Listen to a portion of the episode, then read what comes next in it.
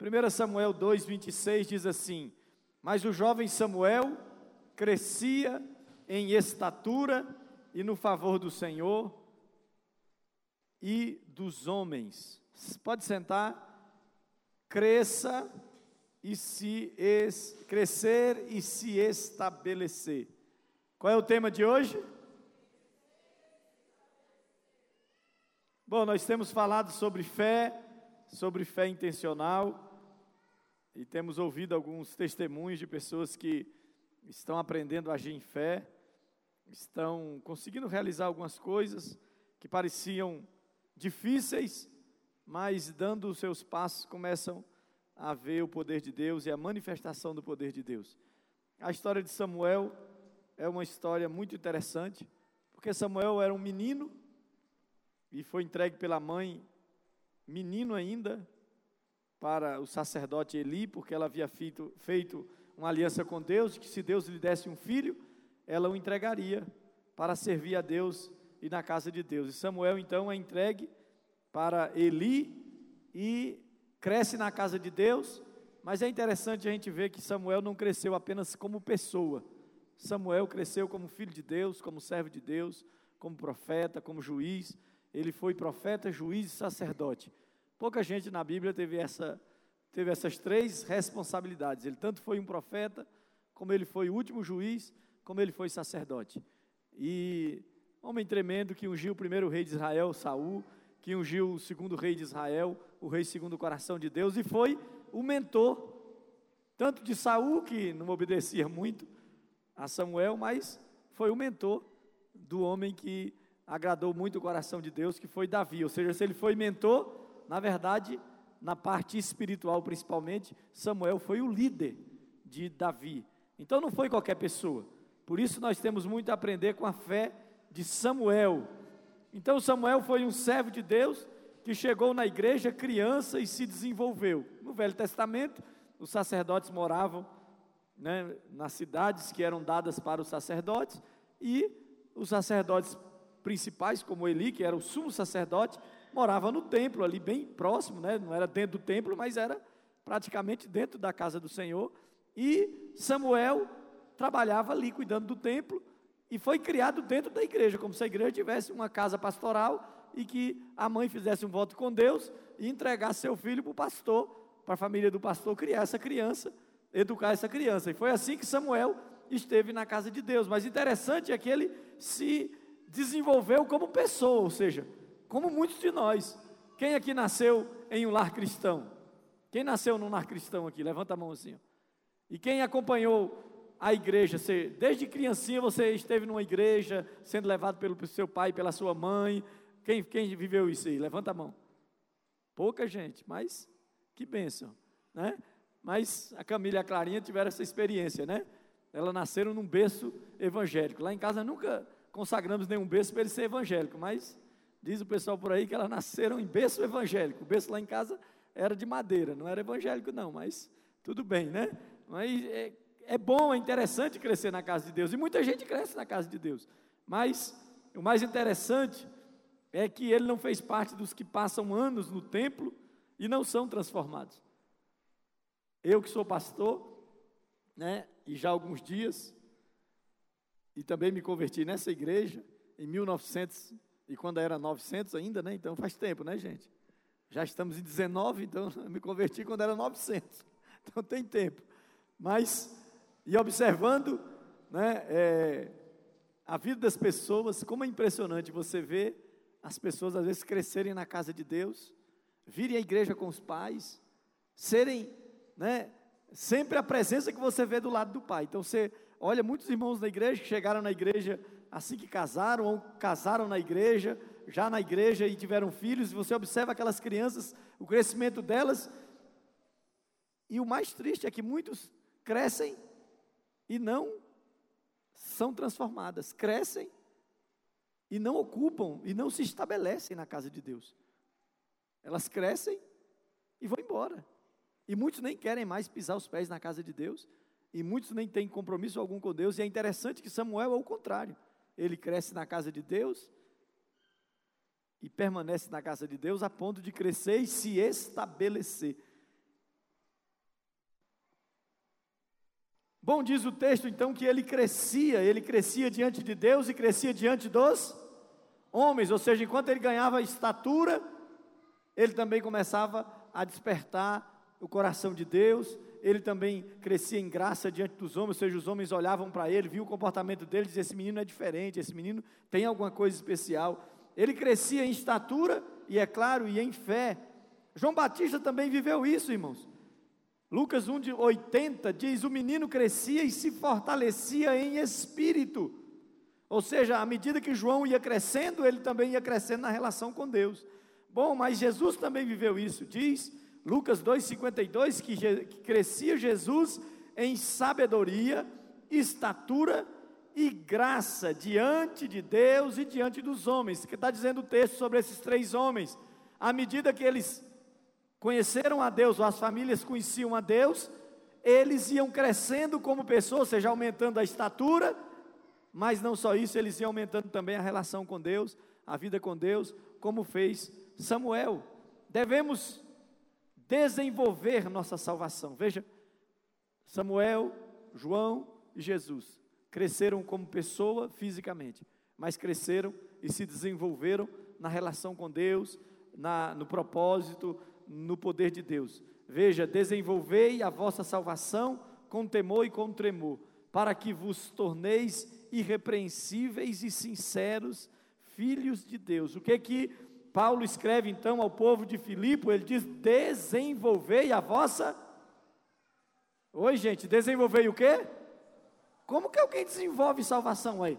A gente entende que quem nasce de novo tem uma experiência de novo nascimento, leva a vida, ou leva o velho homem à cruz do Calvário, e ali crucifica o velho homem, e recebe o sopro do Espírito Santo, nascendo espiritualmente, essa pessoa é salva. Como que você desenvolve a salvação? Porque a salvação, por esse aspecto, não se desenvolve, se recebe, se crê e continua crendo até que você vá viver com Deus eternamente, é ou não é? Mas o que Paulo quer dizer é que a gente precisa desenvolver a nossa salvação à medida que nós tivemos uma experiência com Deus de novo nascimento e temos que desenvolver a nossa fé. Temos que crescer em Deus, temos que melhorar como filhos de Deus, temos que conhecer mais a Deus, temos que saber mais sobre a pessoa de Deus, tanto na teoria, ou seja, no conhecimento da palavra, mas como na experiência pessoal. É isso que a Bíblia nos diz. Vocês estão aí, gente? Tudo bem? Quem está comigo, diga amém. Ah, muito bom. Devemos crescer a cada dia na fé. Provérbios 4,18 diz: Mas a vereda do justo é como luz da, a luz da aurora, que vai brilhando mais e mais até ser dia. Oi, gente, vocês estão aí? Olha aqui para mim, pega essa criança, senão eu vou pegar a mãe dela. A mãe dele, né? Pega essa criança. É a idade, irmão. Fica, fica em paz. É o que vocês estão olhando, não é culpa dele, não, é culpa de vocês. E ele está na idade de fazer isso. Vocês não. Vocês estão na idade de prestar atenção no pastor. Daqui a pouco você vai, você vai entender qual é a sua idade. Brincadeira, irmãos, fica tranquilo, tá? É só brincadeira. Sorri aí, irmão, senão eu não vou continuar. Dá um sorriso para mim, por favor, irmão. Misericórdia, o pessoal fechou a cara. Eu não vou bater nela também, não, irmãos, pode ficar tranquilo, tá? Bom, então, Veja o que diz o texto: a vereda do justo é como luz da aurora que vai brilhando mais e mais até ser dia perfeito. O que quer dizer que a gente deve, que nós devemos crescer diariamente na fé. Nós devemos, devemos desenvolver a nossa fé. Hoje eu tenho um nível de fé. E o que Deus espera é que eu entenda que amanhã eu devo ter um nível maior de fé. Eu tenho que ter minha fé aumentada amanhã. E depois de amanhã, eu tenho que ter ainda mais fé. Isso é o que Deus espera de cada um de nós. Se não nos desenvolvemos, não vamos desfrutar de tudo que Deus tem para nós. Se você não se desenvolve na fé, você não consegue desfrutar de tudo que Deus tem para você. Nem recuar é aceitável, porque tem gente que diz: não, mas eu estou firme. Firme em que nível, irmão? Não, eu estou na igreja. Ah, muito bem. Eu venho aos cultos, isso é bênção. Semana que vem mesmo eu vou trazer um quadro, eu tentei montar hoje, mas achei bem complicado, que eu encontrei alguns quadros, para você medir o seu nível de fé. Tem coragem, irmão? Quem vai vir domingo que vem na igreja? Mostrando qual é o seu nível de fé. Em que degrau da vida de fé você está? Porque tem gente que é o seguinte, diz, não, mas eu já estou firme, ó, eu, eu, eu nasci de novo, eu vou à igreja, eu até consigo de vez em quando na célula e eu acho que eu estou tô, tô bem, estou bem com Deus. Peraí, mas Deus disse que você, o justo vive pela fé, o justo é como luz da aurora, vai, luz da aurora vai brilhando mais, ou seja, vai crescendo. E a Bíblia diz que se a gente retroceder ou recuar, recuar não é no sentido de dar só passo para trás, não, recuar é parar. Quando eu paro, numa conquista, na verdade, eu estou recuando, porque a conquista é para, se a gente só conquista, se avança. Na medida que eu paro, é uma espécie de recuo. Porque se eu tenho que matar um gigante como Davi, imagina, Davi vai matar Golias. Aí no meio do caminho, Jesus, é, Davi para e diz: Eu não vou mais matar Golias. Ele recuou, não. Ele recuou no propósito de matar Golias. Ele não foi até o fim. Parar no meio de um propósito também é recuar. Quem está aí, diga amém. Parar no meio de um propósito é recuar, recuar no propósito, recuar na conquista, recuar na sua caminhada. Romanos 10, 38, Paulo muito bem diz: Mas o meu justo viverá pela fé, e se ele recuar, a minha alma não terá não tem prazer nele. Ou seja, se o justo para, se o justo recua no propósito de Deus, não pense o justo que está agradando a Deus e que Deus está feliz com você. Se você recua no propósito de Deus, significa que você está aborrecendo a Deus e não está dando mais prazer a Deus. Você pode pegar sua boquinha, quem tem boca aí? Vocês têm boca, gente? Você pode pegar sua boquinha, abrir ela, reganhar e gritar: Deus, eu te amo, tu és maravilhoso. Pode abrir o tanto que você conseguir. Se você recua no seu propósito, nem a sua boquinha reganhada vai agradar mais a Deus. Porque se você recua no seu propósito, você passa a aborrecer a Deus. Ele diz: Eu não terei mais prazer nele. Você está entendendo o que eu estou falando, irmão? Às vezes nós achamos que parando, estamos resolvendo os nossos problemas. Não. Parando, estamos resolvendo o problema do diabo, das trevas que quer nos parar. Olha o que diz Paulo, agora vamos, nós estamos só começando, irmão, mas vamos chegar numa, nós vamos chegar lá. Olha o que diz Paulo. Digo, pois, que durante o tempo em que o herdeiro é menor, o herdeiro é o quê? Menor de quê? Menor de idade, irmão. Em nada difere do escravo posto que é Ele Senhor de tudo. Ele diz: o herdeiro, o pai morre, e uma criança fica como herdeira, tem cinco anos de idade. Doutores aí do direito, vou fazer, vocês vão ser meu jurisconsulte agora. Tem doutores do direito aí, gente? o pai morre, fica uma criança de cinco anos de idade como herdeiro. Ela assume a herança e vai governar a herança? Não, como ele é menor, não é de menor, né? É menor de idade. Ele não pode governar a herança dos pais. E o que acontece? É nomeado, é um tutor, é isso? É isso, advogados? É nomeado um tutor. Ele vai gerir aquela, aquele dinheiro para aquela criança porque ele é menor. Olha que Paulo diz: enquanto o herdeiro é criança, é menor de idade, ele não pode exercer autoridade e governar os seus bens, a sua herança. Vamos pensar bem? Deus tem uma herança para você? Quem acredita que Deus tem uma herança para você? E quem acredita que Deus já dispensou a herança para você desfrutar?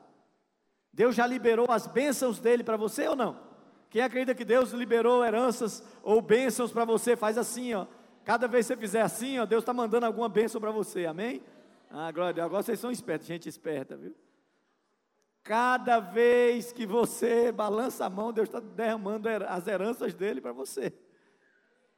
Amém? O justo viverá pela fé. Aí Deus manda a herança dele, a bênção dele para você.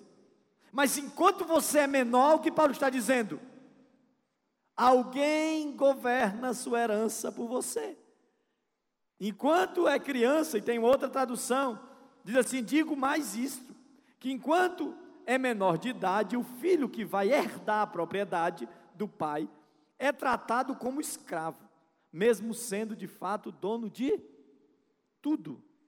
Portanto, outra tradução, pensem da seguinte forma: enquanto não atingir a idade adequada, o herdeiro não está numa posição muito melhor que a de um escravo, apesar de ser dono de tudo. Ele está dizendo: enquanto eu não amadureço e tenho condições de cuidar do que Deus tem para me cuidar, na vida secular, alguém governa para mim, ou seja, eu sou igual a um escravo. Eu não mando em nada, não tenho direito a nada, não tenho direito a governar absolutamente nada, mesmo sendo herdeiro. E o problema de muitas pessoas na casa de Deus é que elas nunca cresceram, estão como menor de idade desde que chegaram na igreja, passaram as fases, nasceram recém-nascido, mamando na mamãe, cresceram, ficaram um pouquinho maior, bebê, brincaram, pularam, saltaram. E aí, as outras fases tinham que acontecer. Semana que vem eu vou trazer para vocês essas fases. Para você, quando chegar na igreja, medir em que fase você está. Tem gente que tem 10 anos na igreja e ainda está fazendo cocô na calça. Está entendendo? Tem gente que tem 10 anos na igreja e ainda faz pipi na cama. Tem gente que tem 15 anos na igreja e não consegue usar um vaso e depois fazer aquelas coisas naturais de higienização. Você está aí, irmão? Vocês estão aí? Posso continuar? Você pode continuar, gente? Sentiu o cheiro? Meu Deus, isso é muito grave. Olha que Deus está falando através de Paulo. Paulo está dizendo, vocês não estão entendendo. Enquanto você não amadurece na fé, enquanto você não desenvolve a sua fé, e não chega a um nível de maturidade espiritual, você continua vivendo como escravo. Então você está na casa de Deus, é filho de Deus, é herdeiro de Deus, mas vive como escravo. Isso é grave, irmãos. Você é filho, quem é filho aí? Quem é filho aí, gente? Amém. Que bênção. Você é herdeiro de Deus. Quem é herdeiro de Deus aqui?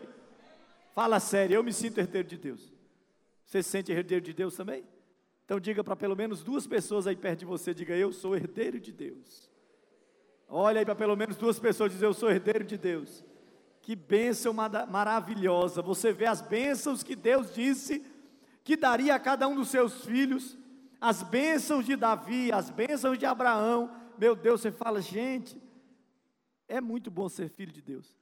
É muito bom ser aceito como filho de Deus. Isso é ótimo, então. Diga para quem está do seu lado aí, dá um sorriso. Isso é ótimo. Isso é o quê? Ótimo. Fala sério, irmão. Isso é bom demais, só.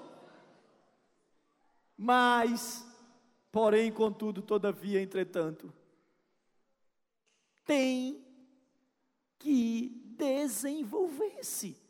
Você é filho de Deus, Deus tem muito para você, mas enquanto você continua engatinhando na fé, barbudo engatinhando na fé, barbudo fazendo cocô na calça, Deus não pode entregar nada grande nas suas mãos. Você não pode ter mais responsabilidade. A maioria dos filhos de Deus hoje não entendem isso e vivem perambulando de igreja em igreja, de fé em fé, brincando de andar com Deus, sem qualquer compromisso, sem qualquer preocupação com a sua fé, com o desenvolvimento da sua fé, com o crescimento da sua fé, como crianças. Desenvolver-se, cresça e se estabeleça. Samuel cresceu e se estabeleceu. O que, que Samuel fez? cresceu e se estabeleceu. João Batista cresceu e se estabeleceu. Jesus de Nazaré cresceu e se estabeleceu. Por quê? Porque eles amadureceram na fé. Não precisava ninguém levar uma madeirinha para ele, para eles todo dia. Porque tem crente que é assim, tem que dar uma madeirinha todo dia. Fazem beicinho. Fazem biquinho, choram. Para papai e mamãe levar uma madeirinha. Amadurecer, virar homem, parar de ser criança. Olha o que Paulo diz em 1 Coríntios 13, 11. Mas quando eu era menino, falava como menino, pensava como menino, raciocinava como menino, mas quando me tornei homem, deixei as coisas, deixei para trás as coisas de menino. Pessoas que nunca herdam e que continuam como, vou fazer a brincadeira, mas não pode falar de menor, tá? Continuam de menor. Né? Não fale, é menor de idade. Eles chegaram na igreja, envelheceram e continuam agindo como menor de idade. Eles falam, e a boca fala daquilo que está cheio o coração. O coração está cheio de infantilidade e só falam coisas infantis. Ele diz: eles pensam, os pensamentos são de criança. Criança pensa que a outra criança quer tomar o brinquedo dela. Criança superdimensiona as coisas. Criança leva uma palmada e pensa que está morrendo, ou não, gente? É assim ou não? Tudo para criança é superdimensionado. Eu, eu, de vez em quando, vou lá na 404 Norte, no jardim de infância da 404. Gente, eu olho aquele jardim de infância. Meu Deus, eu achava que eu era, que eu era Pelé, que eu era Garrincha. Eu jogava no espaço, eu pensava era um lançamento que eu tinha que dar e passava uma semana correndo para pegar a bola. Quando eu chego lá no jardim, tem um meio fio aqui, dá dois passos, tem uma alambrada, eu, eu jogava aqui. Mas isso aqui era um maracanã para mim. Mas, gente, como é que eu joguei bola aqui? Aí eu vou no outro lugar, aí tem uma, aquelas descidinhas da Zanó, lá do plano piloto, aquela descida dos prédios, eu botava uns tacos. Sabe o que é taco, né, gente? Aquele negócio que põe no piso. Eu pegava dois tacos ou três tacos, botava aqui, passava umas velas. Gente, menina é bicha bestada. Passava umas velas, botava aqui, e descia naquelas rampas lá do, do, meu prédio. Claro que na metade do caminho já não era mais, tinha que passar a vela, era aqui, né? Na metade do caminho os tacos caíam e eu saía rolando e era uma confusão. E eu achava aquela descida, meu Deus, que descida grande, parecia que eu estava, sabe? Era uma viagem. Hoje eu vou lá três ou quatro passos. Falei, meu Deus, quando a gente é criança, a gente superdimensiona as coisas, as correções. O presente é de ganhar um pirulito. Tem uma galera aqui que passa a semana inteira para entrar naquele gabinete ali, naquela porta, olhar para o pastor e esperar que ele dê uma balinha. Pior que tem uns que é o seguinte, eles ficam tão agoniados. Caiu hoje de novo, Álvaro. Tão agoniado de ganhar a balinha do pastor. Não é uma galinha melhor do que a de ninguém, mas ele sabe que só ganha quando encontra o pastor. Aí entra ali, aí olha e fica assim. Tem um que chega lá, pastor. E uma balinha simples, mas apaixonado. Criança superdimensiona. Essa balinha para eles, gente, eu acho que vale uma caixa de bombom. E o pior é que tem um ali. Todo dia chega lá e fica ali, pastor, e ele não consegue segurar. Ele diz assim: e a balinha? Benjamin, eu já te falei que se abrir a boca e pedir balinha, não ganha balinha. Mas a vontade da balinha, a balinha é tão boa para ele, é tão doce, Vou ter que mais tarde dar a balinha. Já estou falando, vou ter que pelo menos hoje dar a balinha. Toda vez que pede, não ganha, porque eu quero que primeiro seja meu amigo. Mas criança é assim. Uma balinha parece uma coisa maravilhosa. Superdimensiona as coisas. Ele diz, raciocinava como criança, tinha lógica de criança. Você facilmente engana uma criança, engana ou não engana? Engana ou não engana, gente? Você pode dar para uma criança um anel de brilhante, colocar na mão dele, ou dela, né? Da mocinha, ela olhava, lindo. É, tá, bota no dedo, daqui a pouco você chega nela e diz assim, pega um anel de chiclete. Lembra daqueles anelzinhos de chiclete? Eu uma vez dei, dei aquilo de amigo oculto. Se foi você, irmã, tem, quando eu era garoto, eu dei um perfume, eu completei ele, que estava gasto, né? E um anel de chiclete para uma criança de amigo oculto. É quando tinha dinheiro, não, não sei para quem inventa esse negócio. Aí você pega um anelzinho de chiclete, chega com chiclete, isso aqui é maravilhoso, isso é maravilhoso, isso é lindo, ela está com um anel de brilhante, vale milhões. E ela vai te devolver, ela vai te dar o ela vai te dar aquele anel, em troca de um, de um anelzinho com um chiclete. Vai ou não vai? Raciocínio de criança. Tem gente que está velho na igreja. E o raciocínio é tão infantil, tão medíocre, que qualquer coisinha o diabo te enrola.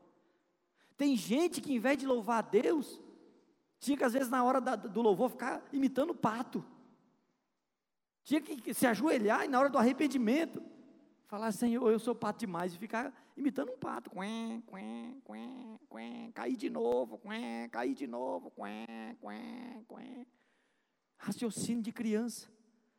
Pastor Laudiaí diz: o maior desejo do inimigo é manter você uma criancinha espiritual, para poder escravizar você. O maior desejo do diabo, o trabalho do diabo, já que você já está na igreja, é fazer você continuar essa criança espiritual. Porque enquanto você for criança espiritual, você está nivelado com o escravo. Você está entendendo o que eu estou falando? Enquanto você é criança espiritual, tudo que Deus tem para você não chega até você. Alguém controla, alguém cuida. E você que devia receber a herança de filho, não recebe herança de filho porque nunca amadurece, porque nunca cresce, porque não se desenvolve na sua fé. Dependente de tutores por toda a sua vida. Fala sério. É o tempo todo, pastor, ora por mim. Pastor, ora por mim. Irmão, ora por mim. Igreja, ora por mim. Líder de célula, ora por mim. Ora por mim, ora por mim, ora por mim. E que dia que tu vai orar por você? Que dia que você vai ter uma vida, um nível de oração, você vai chegar dizendo, pastor, eu tenho orado pelo Senhor e Deus tem falado comigo sobre o Senhor. Pastor, eu tenho orado e Deus tem me respondido as minhas orações de uma maneira extraordinária e mudado a minha vida para assumir sua posição de herdeiro, o que é necessário, irmão? O que é, que é necessário, irmão? Olha para quem está do seu lado. Vocês estão tristes, irmão, desanimados, vocês estão tão bem. Eu posso parar por aqui? Olha para quem está do seu lado assim com fé, não desce com esse desânimo todo, que até eu estou ficando desanimado aqui. Olha para quem está do seu lado e diga, irmão, se você quer desfrutar de uma vida de herdeiro, amadureça. A ordem é o quê? amadurecer. Amadureça. E o que fazer para amadurecer? O que fazer para amadurecer? O que fazer para amadurecer? O que eu devo fazer para amadurecer? É tão simples. Primeira coisa para amadurecer, cresça. Faça o que, irmão? Cresça. Como alguém não consegue entender, a Bíblia diz: Samuel crescia. À medida que ele crescia como criança, como pessoa, como ser humano, crescia o tamanho, ele ia crescendo como o quê? Como filho de Deus, como pessoa. Cresça. Você não pode continuar admitindo.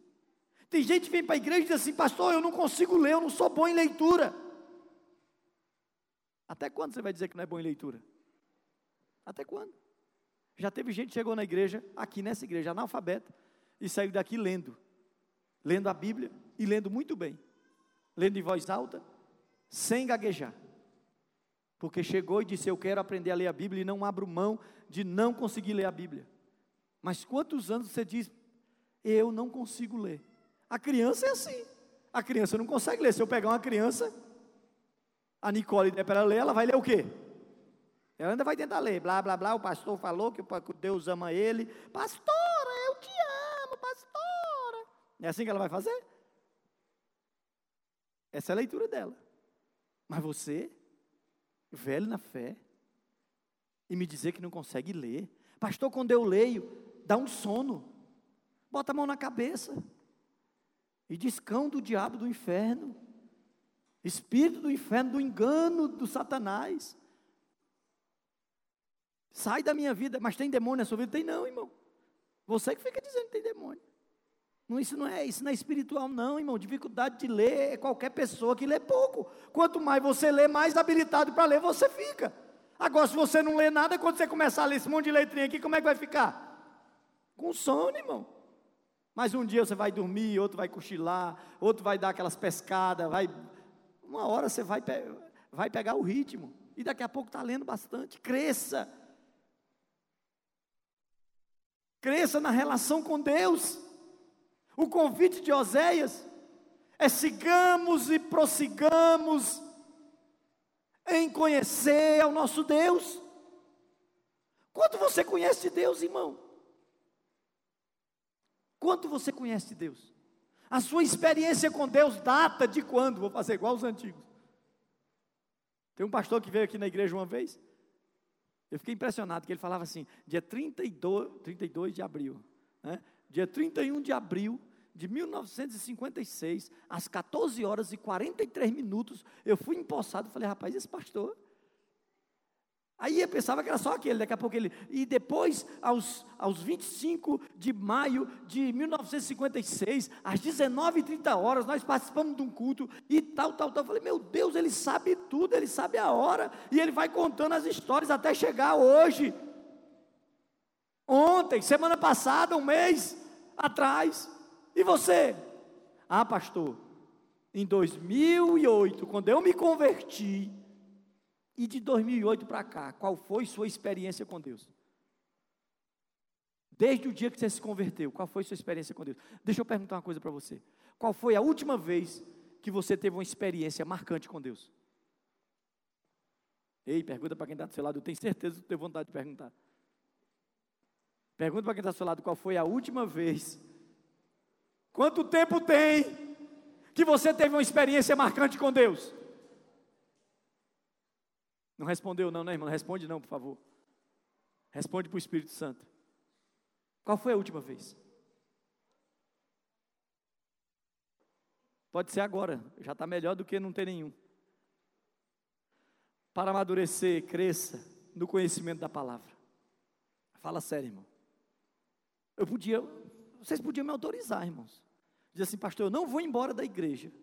Se semana que vem o senhor fizer um, um um teste de conhecimento bíblico. Mas o senhor pode perguntar, pastor. Pode perguntar mesmo. Quantos livros tem a Bíblia? Meu Deus. Quantos livros tem a Bíblia, gente? Você sabe isso? Você sabe por que velho, por que novo? Quantos profetas maiores, quantos profetas. O que é maior e menor? Porque os profetas eram não, irmão. Era tudo. Eh, os profetas menores era tudo da Branca de Neve, sabe? Por que, que é profeta menor? Não, isso aí também já é. Pedir isso é muito. Gente, fala sério. Onde está Jesus no, no Velho Testamento? Como é que é que a pessoa faz para ser salva? Tem gente que o pastor falando todo domingo, domingo após domingo. João capítulo 3, e havia um homem chamado Nicodemos, o qual foi ter de noite e disse-lhe: Rabi, bem sabemos que tu és mestre, vindo de Deus, porque ninguém pode fazer os sinais que tu fazes se Deus não for com ele. Replicou-lhe Jesus, mesmo pastor falando isso, decorado, de domingo após domingo. Aí Jesus diz: Na verdade, na verdade, te digo que aquele que não nascer de novo não pode ver o reino de Deus. Replicou-lhe Nicodemos: Como pode ser isso, Senhor? Pode, como pode o homem ser, sendo velho, voltar ao ventre da sua mãe e nascer de novo? Respondeu-lhe Jesus: Na verdade, na verdade, te digo que aquele que não nascer da água e do Espírito não pode entrar no reino de Deus. O que é nascido da carne é carne, o que é nascido do Espírito é Espírito. Pastor todo domingo fala que para entrar e acessar o reino de Deus precisa nascer de novo. O que é nascer de novo? É nascer da água e do Espírito. Como nasce na água, levando o velho homem e a velha natureza à cruz do Calvário, sepultando como Jesus foi sepultado. E como nasce do Espírito? Na mesma hora que você confessa seus pecados, o Espírito de Deus sopra, ou Deus sopra o Espírito sobre você, e Ele mesmo faz você renascer, ou nascer do Espírito. Mas tem gente que você pergunta o que, como é que faz para. Irmão, tu é salvo? Pastor, eu fui salvo. Teve um assalto lá em casa, Deus me salvou do assaltante. Isso também é um tipo de salvação. Mas você é salvo. Se você morrer hoje, você é salvo. Não conhece, irmão, não conhece a Bíblia, não conhece a Bíblia, não conhece nada, nem lê a Bíblia. Quantos versículos da Bíblia você lê por dia? Quantas vezes você já leu a Bíblia? Na sua existência. Tem gente que adora Lúcifer, estuda tudo de Lúcifer. Você está tá aí, irmão? Tem gente que gente, nós, evangélicos, falamos contra a esquerda, a maioria, né? Contra a esquerda, o socialismo, o comunismo. Mas vai lá conversar com eles. Sabem tudo. Estudam, entendem tudo sobre socialismo. sabem, defendem as coisas com quem sabe, com quem conhece. E o que você conhece para defender a sua fé? O que você conhece da sua fé? Eu conheço que eu tenho que ir para a igreja, pastor. Mas, irmão, será que é só isso? Cresça no conhecimento da palavra. Cresça no serviço comprometido e voluntário. Cresça, irmão. O que você dá para Deus? Que Deus é esse que você diz, eu sou servo de Deus? Servo trabalha para Deus. Servo significa alguém colocado à disposição de um Senhor para fazer a vontade do Senhor. Eu sou servo do Deus Altíssimo. Que Deus é esse que você não faz nada por ele? Não, mas eu venho para a igreja. Irmãos, quem precisa vir para a igreja não é Deus. Você está aí, irmão? Deus não precisa vir para a igreja, irmão. Nem de igreja Deus precisa. Você sabia disso? Em Malaquias ele diz: em todo tempo, em todo lugar, em algum lugar da terra tem alguém me adorando. Não pense você que é só você que é o santão que está adorando a Deus. Não, quem precisa de se reunir, de celebrar a Deus, somos dois, isso é uma necessidade nossa. Você está aí, irmão? Deus vive sem seu culto. Ele ama você e quer você, mas ele vive sem nós. Como ele disse a Moisés, ele pode fazer nascer uma outra geração, matar toda essa geração e fazer uma outra nação nascer. Ele é Deus, ele é poderoso. Nós é que precisamos de Deus. Acho que eu vou parar, irmão. Vocês estão tão calados que eu estou até preocupado. Está todo mundo bem aí? Vê aí quantos batimentos cardíacos está aí no seu irmão. Pega no punho assim, ó, conta aí. Tá tudo bem, irmãos? Serviço voluntário. O que é serviço voluntário, irmão? Ninguém precisa ficar empurrando. Voluntário significa ninguém precisa ficar te empurrando. O maior sacrifício hoje em dia para alguém ser pastor nessa terra, o maior sacrifício. Qual é a coisa que mais sacrifica o pastor? Não é lutar contra o pecado, embora a gente tenha que lutar contra o pecado. Não é ter fé, embora a gente tenha fé. Não é estudar a Bíblia, embora a gente estude a Bíblia. Você entendeu? Não é cuidar da família. Sabe qual é o maior sacrifício que um pastor tem que, ter, tem que fazer hoje? É fazer as pessoas darem alguma coisa para Deus, trabalharem para Deus voluntariamente, por amor. A maior luta de um pastor hoje, todos os pastores que eu conheço, a maior luta é convencer as pessoas que elas não fazem para mim, que elas fazem para Deus. Porque muitas das pessoas chegam um tempo na igreja e começam a fazer para o pastor. E como está fazendo para o pastor, mesmo que elas ainda não descobriram, elas podem fazer relaxadamente, porque o nível do pastor é diferente do nível de Deus. Então elas fazem mal e porcamente. E vão fazendo pensando que estão enganando o pastor e que podem até dar uma boicotadazinha. Porque tem na igreja tem boicote, se você não sabe. Teve uma época aqui que os irmãos boicotavam tanto o pastor que guardavam na poupança seus dízimos. Para ver se a igreja tinha pouco dinheiro, o pastor não aguentava permanecer como pastor e ia embora da igreja. Isso é um demônio, né? É um demônio isso, não é, gente? Mas depois se resolveu. Imagina onde deve estar os irmãos que fizeram isso hoje ou naquele tempo. Imagine onde eles estão hoje. Mas crescer no serviço voluntário é amadurecer de tal maneira que você tem prazer de fazer qualquer coisa para Deus. Na verdade, à medida que nós crescemos na fé, devíamos crescer no serviço, na alegria de fazer para Deus.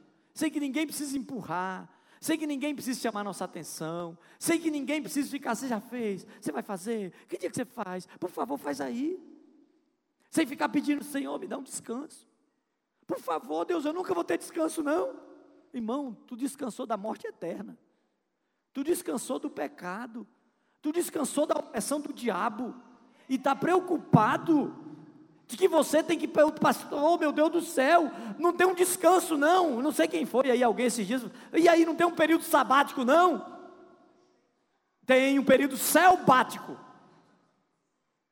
A Bíblia diz que nosso descanso é onde? é no céu, porque eu já estou descansando. Hoje eu, eu passei pastor, eu me sinto descansando. Às vezes não dá nem para tirar um cochilinho em casa, mas eu me sinto descansando, sabe por quê? Porque tudo que me cansava, todo o peso, toda a opressão do diabo, toda a opressão do pecado, toda a infelicidade, toda a opressão da alma, todo o sentimento de culpa, toda a amargura, todo o ódio, Ele tirou de mim. Então eu trabalho descansado. É um prazer trabalhar. Lá em casa hoje foi uma luta. Que enquanto alguém estava dormindo, a minha filha de 16 anos estava brigando para a mãe esperar ela porque ela queria, já estava chorando, porque ela queria vir para a igreja, para distribuir uns bombonzinhos com convite para o culto de, de sábado que vem, para ganhar umas alminhas para Jesus. Você está entendendo, irmão? Voluntário. A pobre da mãe já tinha até dito, né, amor? Fica, pode ficar. Aí o pai, voluntário, disse: Meu amor, pelo amor de Deus, não impeça ela, mesmo que a gente tenha que esperar, mesmo que a gente atrase hoje. Já está perdoada a pastora porque chegou atrasada. Mas vamos esperar a Clarinha, porque ela quer voluntariamente evangelizar, irmão. Isso é uma bênção, isso é extraordinário. Uma menina de 16 anos, eu quero evangelizar. Não é por causa do meu pai, não é por causa da minha mãe. É porque eu amo falar do amor de Jesus, o que ele fez na minha vida. Isso é voluntário, irmão. Mas o tempo vai passando, você vai dizendo que está amadurecendo e vai envelhecendo no seu serviço. Que amadurecimento é esse? Meu Deus, já está acabando meu tempo. Para amadurecer, irmão, continue. Faça o que, irmão? Continue. Continue, irmão, mesmo que muitas coisas aconteçam. As pessoas só amadurecem porque elas continuam. Uma criança só passa, as, só passa as fases da vida porque ela continua sendo criança. Porque a mãe começa dando leitinho, o colostro. Acaba o colosso, continua dando leite. Depois começa a dar leite com papinha, não é assim, mamãe? Daqui a pouco amassa uma bananinha, não é assim, mamãe? E vai dando, continuando, dando alimento para ela. Chega um momento que a mãe olha assim e fala: Essa criança está ficando meio magra, será que ela está precisando de uma coisa mais forte? Aí conversa com o médico, vai na internet, que o médico agora é o Google, né? Vai no Google, criança com um ano de idade, come o quê? Aí se o Google falar, dá pedra para ela, ela vai lá e dá pedra para a criança. Que o mestre agora é o Google. Dá pedra, cozinha umas pedras e dá para a criança. Tudo bem, irmã. Dependendo do que tiver a pedra, quem sabe até ajuda. Um, uma, uma, sopa de pedra. Não dê a pedra, dê só o caldo. Aí ela vai dando, vai fortalecendo a criança e ela vai crescendo. Porque ela continua. Como é que a criança anda? Quando ela Está engateando, está tudo bem. Quando ela começa a ficar em pé, segura as coisas, tenta dar um passo, cai. O que, é que o papai e a mamãe ensina? Continua. Não é assim, papai e mamãe? Continua. E ela cai de novo, continua. E às vezes ela cai e o galão sobe. É assim ou não, papai e mamãe? Continua. Aí ela está caindo muito, compra um andador, um anda já, um anda qualquer coisa que os médicos condenam, mas compra. Não tem, o médico pode condenar, que você vai, vai comprar o andador. Compra o andador e e bota, e o pai faz, e, e pai, pai, e ela cai, e cai de um lado, cai do outro, e anda, parece que o, o Emanuel estava começando a andar aqui, o Emanuel do Bruno, da, da, dali, parecia que estava meio bem. Eu falei, você deu alguma coisa para esse menino que ele tentava andar assim? E vai, e vai. Daqui a pouco está correndo, porque ele continuou. Caiu, levantou, caiu, levantou, caiu, levantou. Não é assim não, gente? Caiu, levantou, daqui a pouco está correndo, e quando corre também tropeça, levanta, daqui a pouco vai crescendo, vai crescendo. Mas na fé, a pessoa tem um, um probleminha. É, eu não vou mais para a igreja, não. Tem uma dificuldade, não, mas eu, eu não vou mais para a célula, eu não vou mais ler a Bíblia. Acham que estão prejudicando a Deus, está prejudicando você, porque Deus já liberou a herança dele para você. A herança de Deus está disponível, mas você só tem acesso a ela se você largar ou deixar de ser menor de idade. Você está entendendo ou não, irmão? Continue mesmo diante do, rei, do, do erro dos outros. A maioria de nós diz isso porque os outros erram. E por que os outros erram? Porque, porque erram? Porque você faz uma perspectiva. Você olha para o outro e diz assim: o outro tinha que fazer isso, ele não faz, você fica com raiva dele. Ou inteligente. Você imagina o que o outro tinha que fazer. Ele não faz, tu fica magoado com ele, fica triste com ele, se afasta dele, e a culpa é de quem? Sua, foi você que criou. Você criou o monstro. Porque você criou o que o outro tinha que fazer. Você esperou que o outro fizesse, ele não fez, você ficou com raiva dele porque você esperava que ele fizesse. Já comece entendendo que o outro não faz o que você quer. O outro só dá o que ele tem. O que, que o outro dá para você? O que ele tem. Continue. As pessoas erram. Na igreja as pessoas erram. Tem gente dizendo, pastor, eu não aguento esse negócio de igreja, porque as pessoas, tem muita gente pecadora na igreja. Tu queria que tivesse o que na igreja? Pastor, eu vou na igreja tem gente. Pastor, tem gente na igreja que mente. Oh, aleluia. No céu é que não pode ninguém, tem ninguém mentindo. Pastor, tem gente na igreja que fofoca. Meu Deus, pastor, eu não aguento a igreja. É muito difícil, é muito problema. Irmão, onde tem gente, tem problema. Por que gente? O que, é que a gente faz? Convive, continua a nossa caminhada. A criança continua crescendo, aprendendo a andar, a correr, a deslanchar, independente de qualquer circunstância. Não foi assim com vocês, não? Ou tem, ou tem alguma criança aqui babando, alguém de 25 anos que não sabe andar? Tem todos, todos sabem andar aqui? Quem tem mais de 15 anos aqui sabe andar? Conseguem correr? Conseguem, gente? Porque continuaram. Continue mesmo que as coisas não andem bem. Continue. Tem coisa que não, não vai dar certo. Tem coisas que não vão dar certo. Continue. É muito bom ver as pessoas continuando. Maturidade espiritual. Continue. Pastor, eu tentei trazer gente no cu de milagres de ontem. Chamei 30 pessoas. Veio 30% de uma.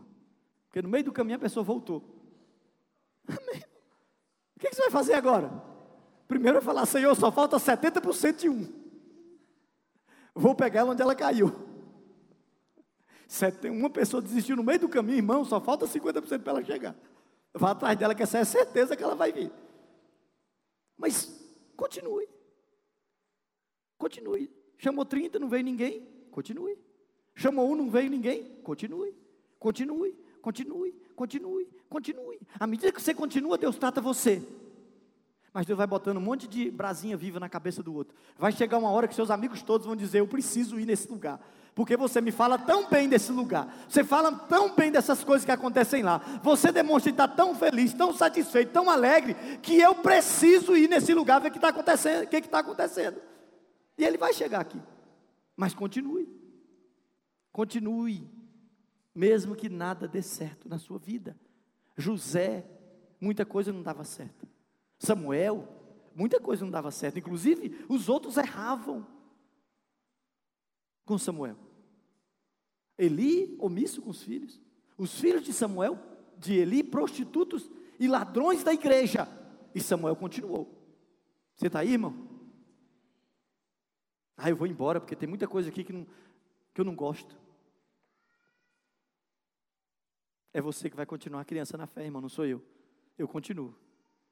Com a cara feia ou com a cara bonita, eu continuo. Você está entendendo, irmão? Você ficando ou você indo embora, eu continuo.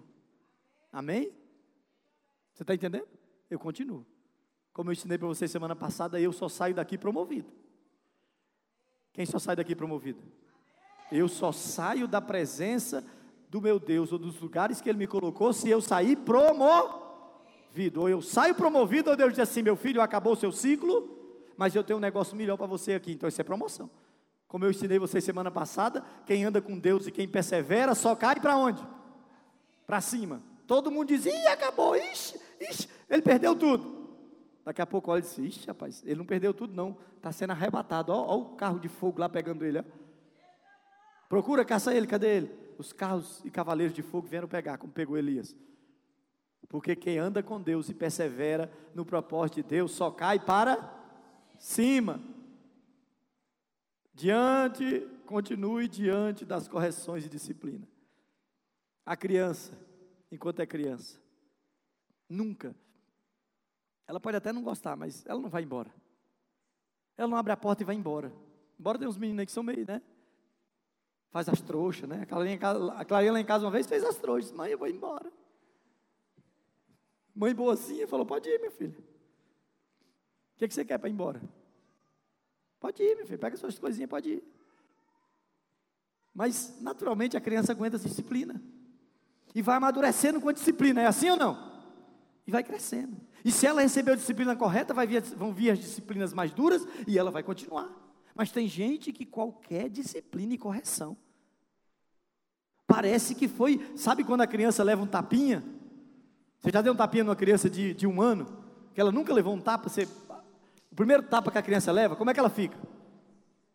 Dizem os psicólogos, os psicanalistas, os psiquiatras e todos os psi, que quando você corrige a criança e ela não está tão acostumada com aquela correção, normalmente ela tem sonhos, e sonhos com assombração, sonhos com bicho.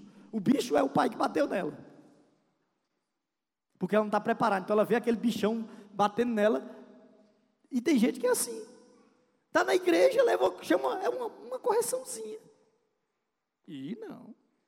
Pastor, fica comigo. Eu vou embora da casa de Deus. Porque o pastor brinca comigo. O pastor não me ama porque ele falou assim tudo comigo. Por favor, eu vou embora. E quem vai perder, irmão? É você. Porque Deus me bate, irmão, sabia? Deus me bate muito.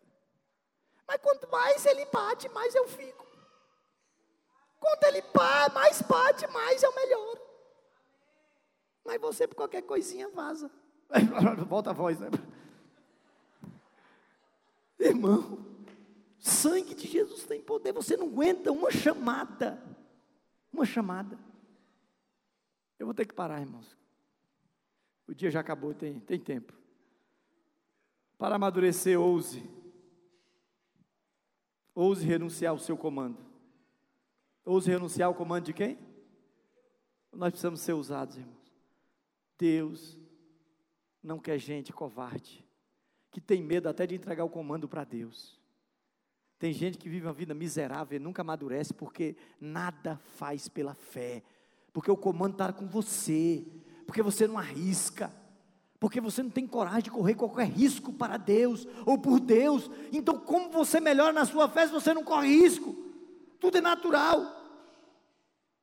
Eu faço o que dá. Não. Se estabelece fé usando. E ousar é renunciar ao seu comando. Você está aí, irmão? Renunciar ao seu comando. Parar de achar que você tem todo o controle renunciar ao seu comando.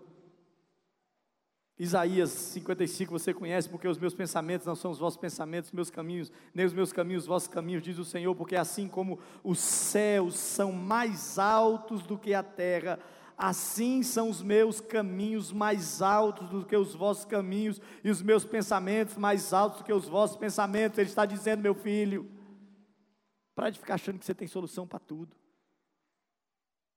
Como eu falei semana passada, para ficar dizendo eu parei tudo. Eu vou parar de buscar Deus, eu vou parar de fazer célula, eu vou parar de ser isso, eu vou parar de ser aquilo, eu vou parar de vir na igreja. Você está afetando é você mesmo. Deus não mandou você parar, então não pare. Porque se você para sem Deus mandar você parar, o nome disso é rebelião. Renuncie ao seu comando. Você quer crescer na fé? A criança tem tempo na vida dela que ela renuncia ao comando dela ela vai onde mamãe fala, onde papai fala, ela aceita a direção do pai e da mãe e diz: Isso aqui é melhor, isso aqui é bom para mim. Como a criança, que esses dias eu ouvi a história, que queriam que ela atravesse, que ela descesse numa corda para pegar alguma coisa que só ela conseguia, porque ela era bem magrinha e levinha. E meu filho, desce ali, está vendo? Está fácil, está mole. Falaram, falaram, convenceram a criança de ir. Não. Ela disse: Mas tem uma situação que eu posso descer. Se o meu pai segurar a corda. Ela disse: Se meu pai segurar a corda, eu desço. Deus está dizendo para você: Desce, meu filho, que eu vou segurar a corda. E você nunca desceu. Deus está dizendo: Vai, que eu vou segurar a corda. E você nunca foi. Deus está dizendo: Ousa, e você nunca ousou. E ele disse: Vai. Quando Deus diz para você: Vai, é porque Ele está segurando a corda. Você está entendendo, irmão? A sua possibilidade de errar é zero.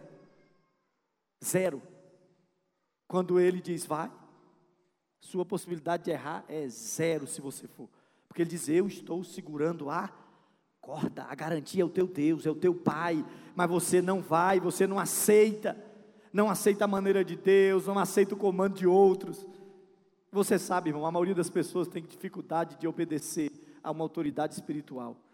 Na verdade, estão negando o próprio Deus, estão negando a fé estão dizendo: Eu não tenho fé em Deus, de que Ele pode usar um comedor de feijão igual eu para me orientar. Rebelião é falta de fé. Rebeldia é falta de fé. Porque se eu tenho fé em Deus, eu sei que Deus pode colocar um comedor de arroz e feijão para me liderar. E esse comedor de arroz e feijão vai ser uma bênção na minha vida. Vamos ficar em pé, irmãos.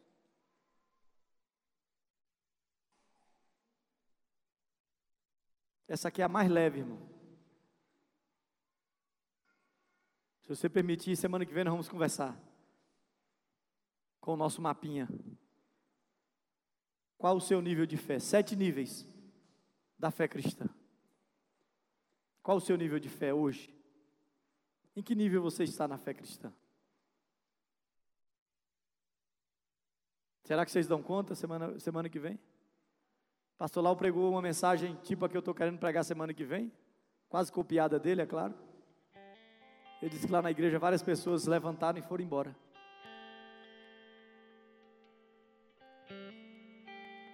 Foram embora. Eu não posso ouvir isso. Eu não posso ouvir alguém dizendo que enquanto eu for menor, enquanto eu não amadurecer, eu não vou desfrutar do que Deus tem para mim. Ouse dando passos maiores. Ouse dando passos maiores. Quanto, quantos passos você tem dado na sua vida? Quantos passos, quantas coisas ousadas você tem feito?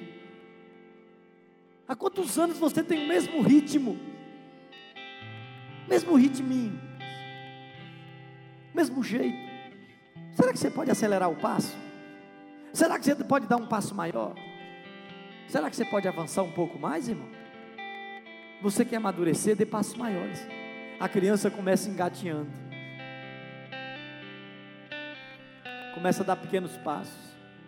Daqui a pouco ela anda 2 metros, 3 metros, 5 metros, 10 metros, 20 metros. Daqui a pouco ela anda. Daqui a pouco ela começa a ensaiar umas corridinhas. Daqui a pouco ela está correndo. Daqui a pouco faz igual a Cíntia, tem que sair correndo atrás da criança, porque ninguém aguenta mais. É assim. Às vezes você está engatinhando na fé.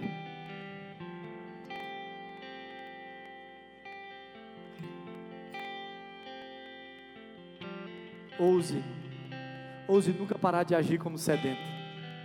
Qual é a sua sede de Deus, irmão? O quanto você tem sede de Deus? Qual é a sua sede por Deus? Amadurecer, irmão, é cada dia ser mais sedento de Deus.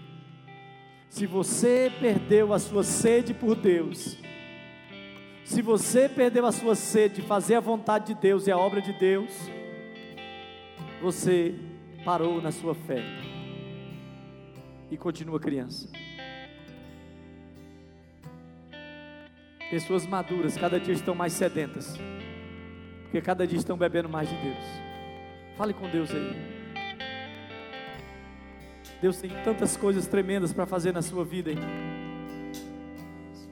Deus tem coisas extraordinárias para fazer na nossa vida. Mas enquanto nós fomos menor de idade, enquanto nós tratarmos tudo de Deus como uma brincadeira, como trata, enquanto nós tratarmos tudo de Deus como brincadeira, como criança trata, nós não vamos poder desfrutar do que é dele.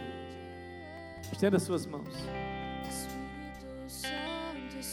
Santo, tens liberdade aqui. Espírito de Deus, Espírito de Deus, tens liberdade aqui. Espírito Santo, Espírito Santo, tens liberdade aqui. Espírito de Deus, Espírito de Deus.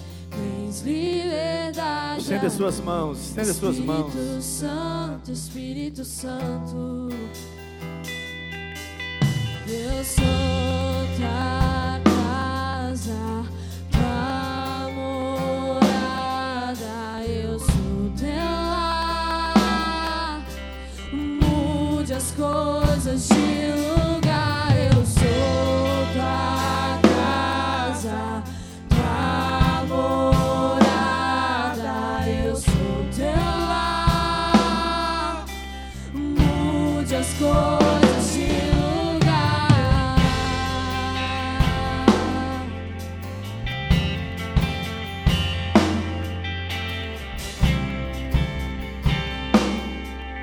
Pegue na mão da pessoa que está do seu lado. Ore por esse irmão. Que Deus fortaleça a fé do meu irmão. Nos ajuda, meu Deus, a construirmos uma fé intencional. Ajuda-nos, Senhor, a sairmos da menoridade.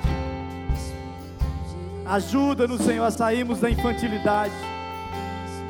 Ajuda-nos, meu Deus, a amadurecermos.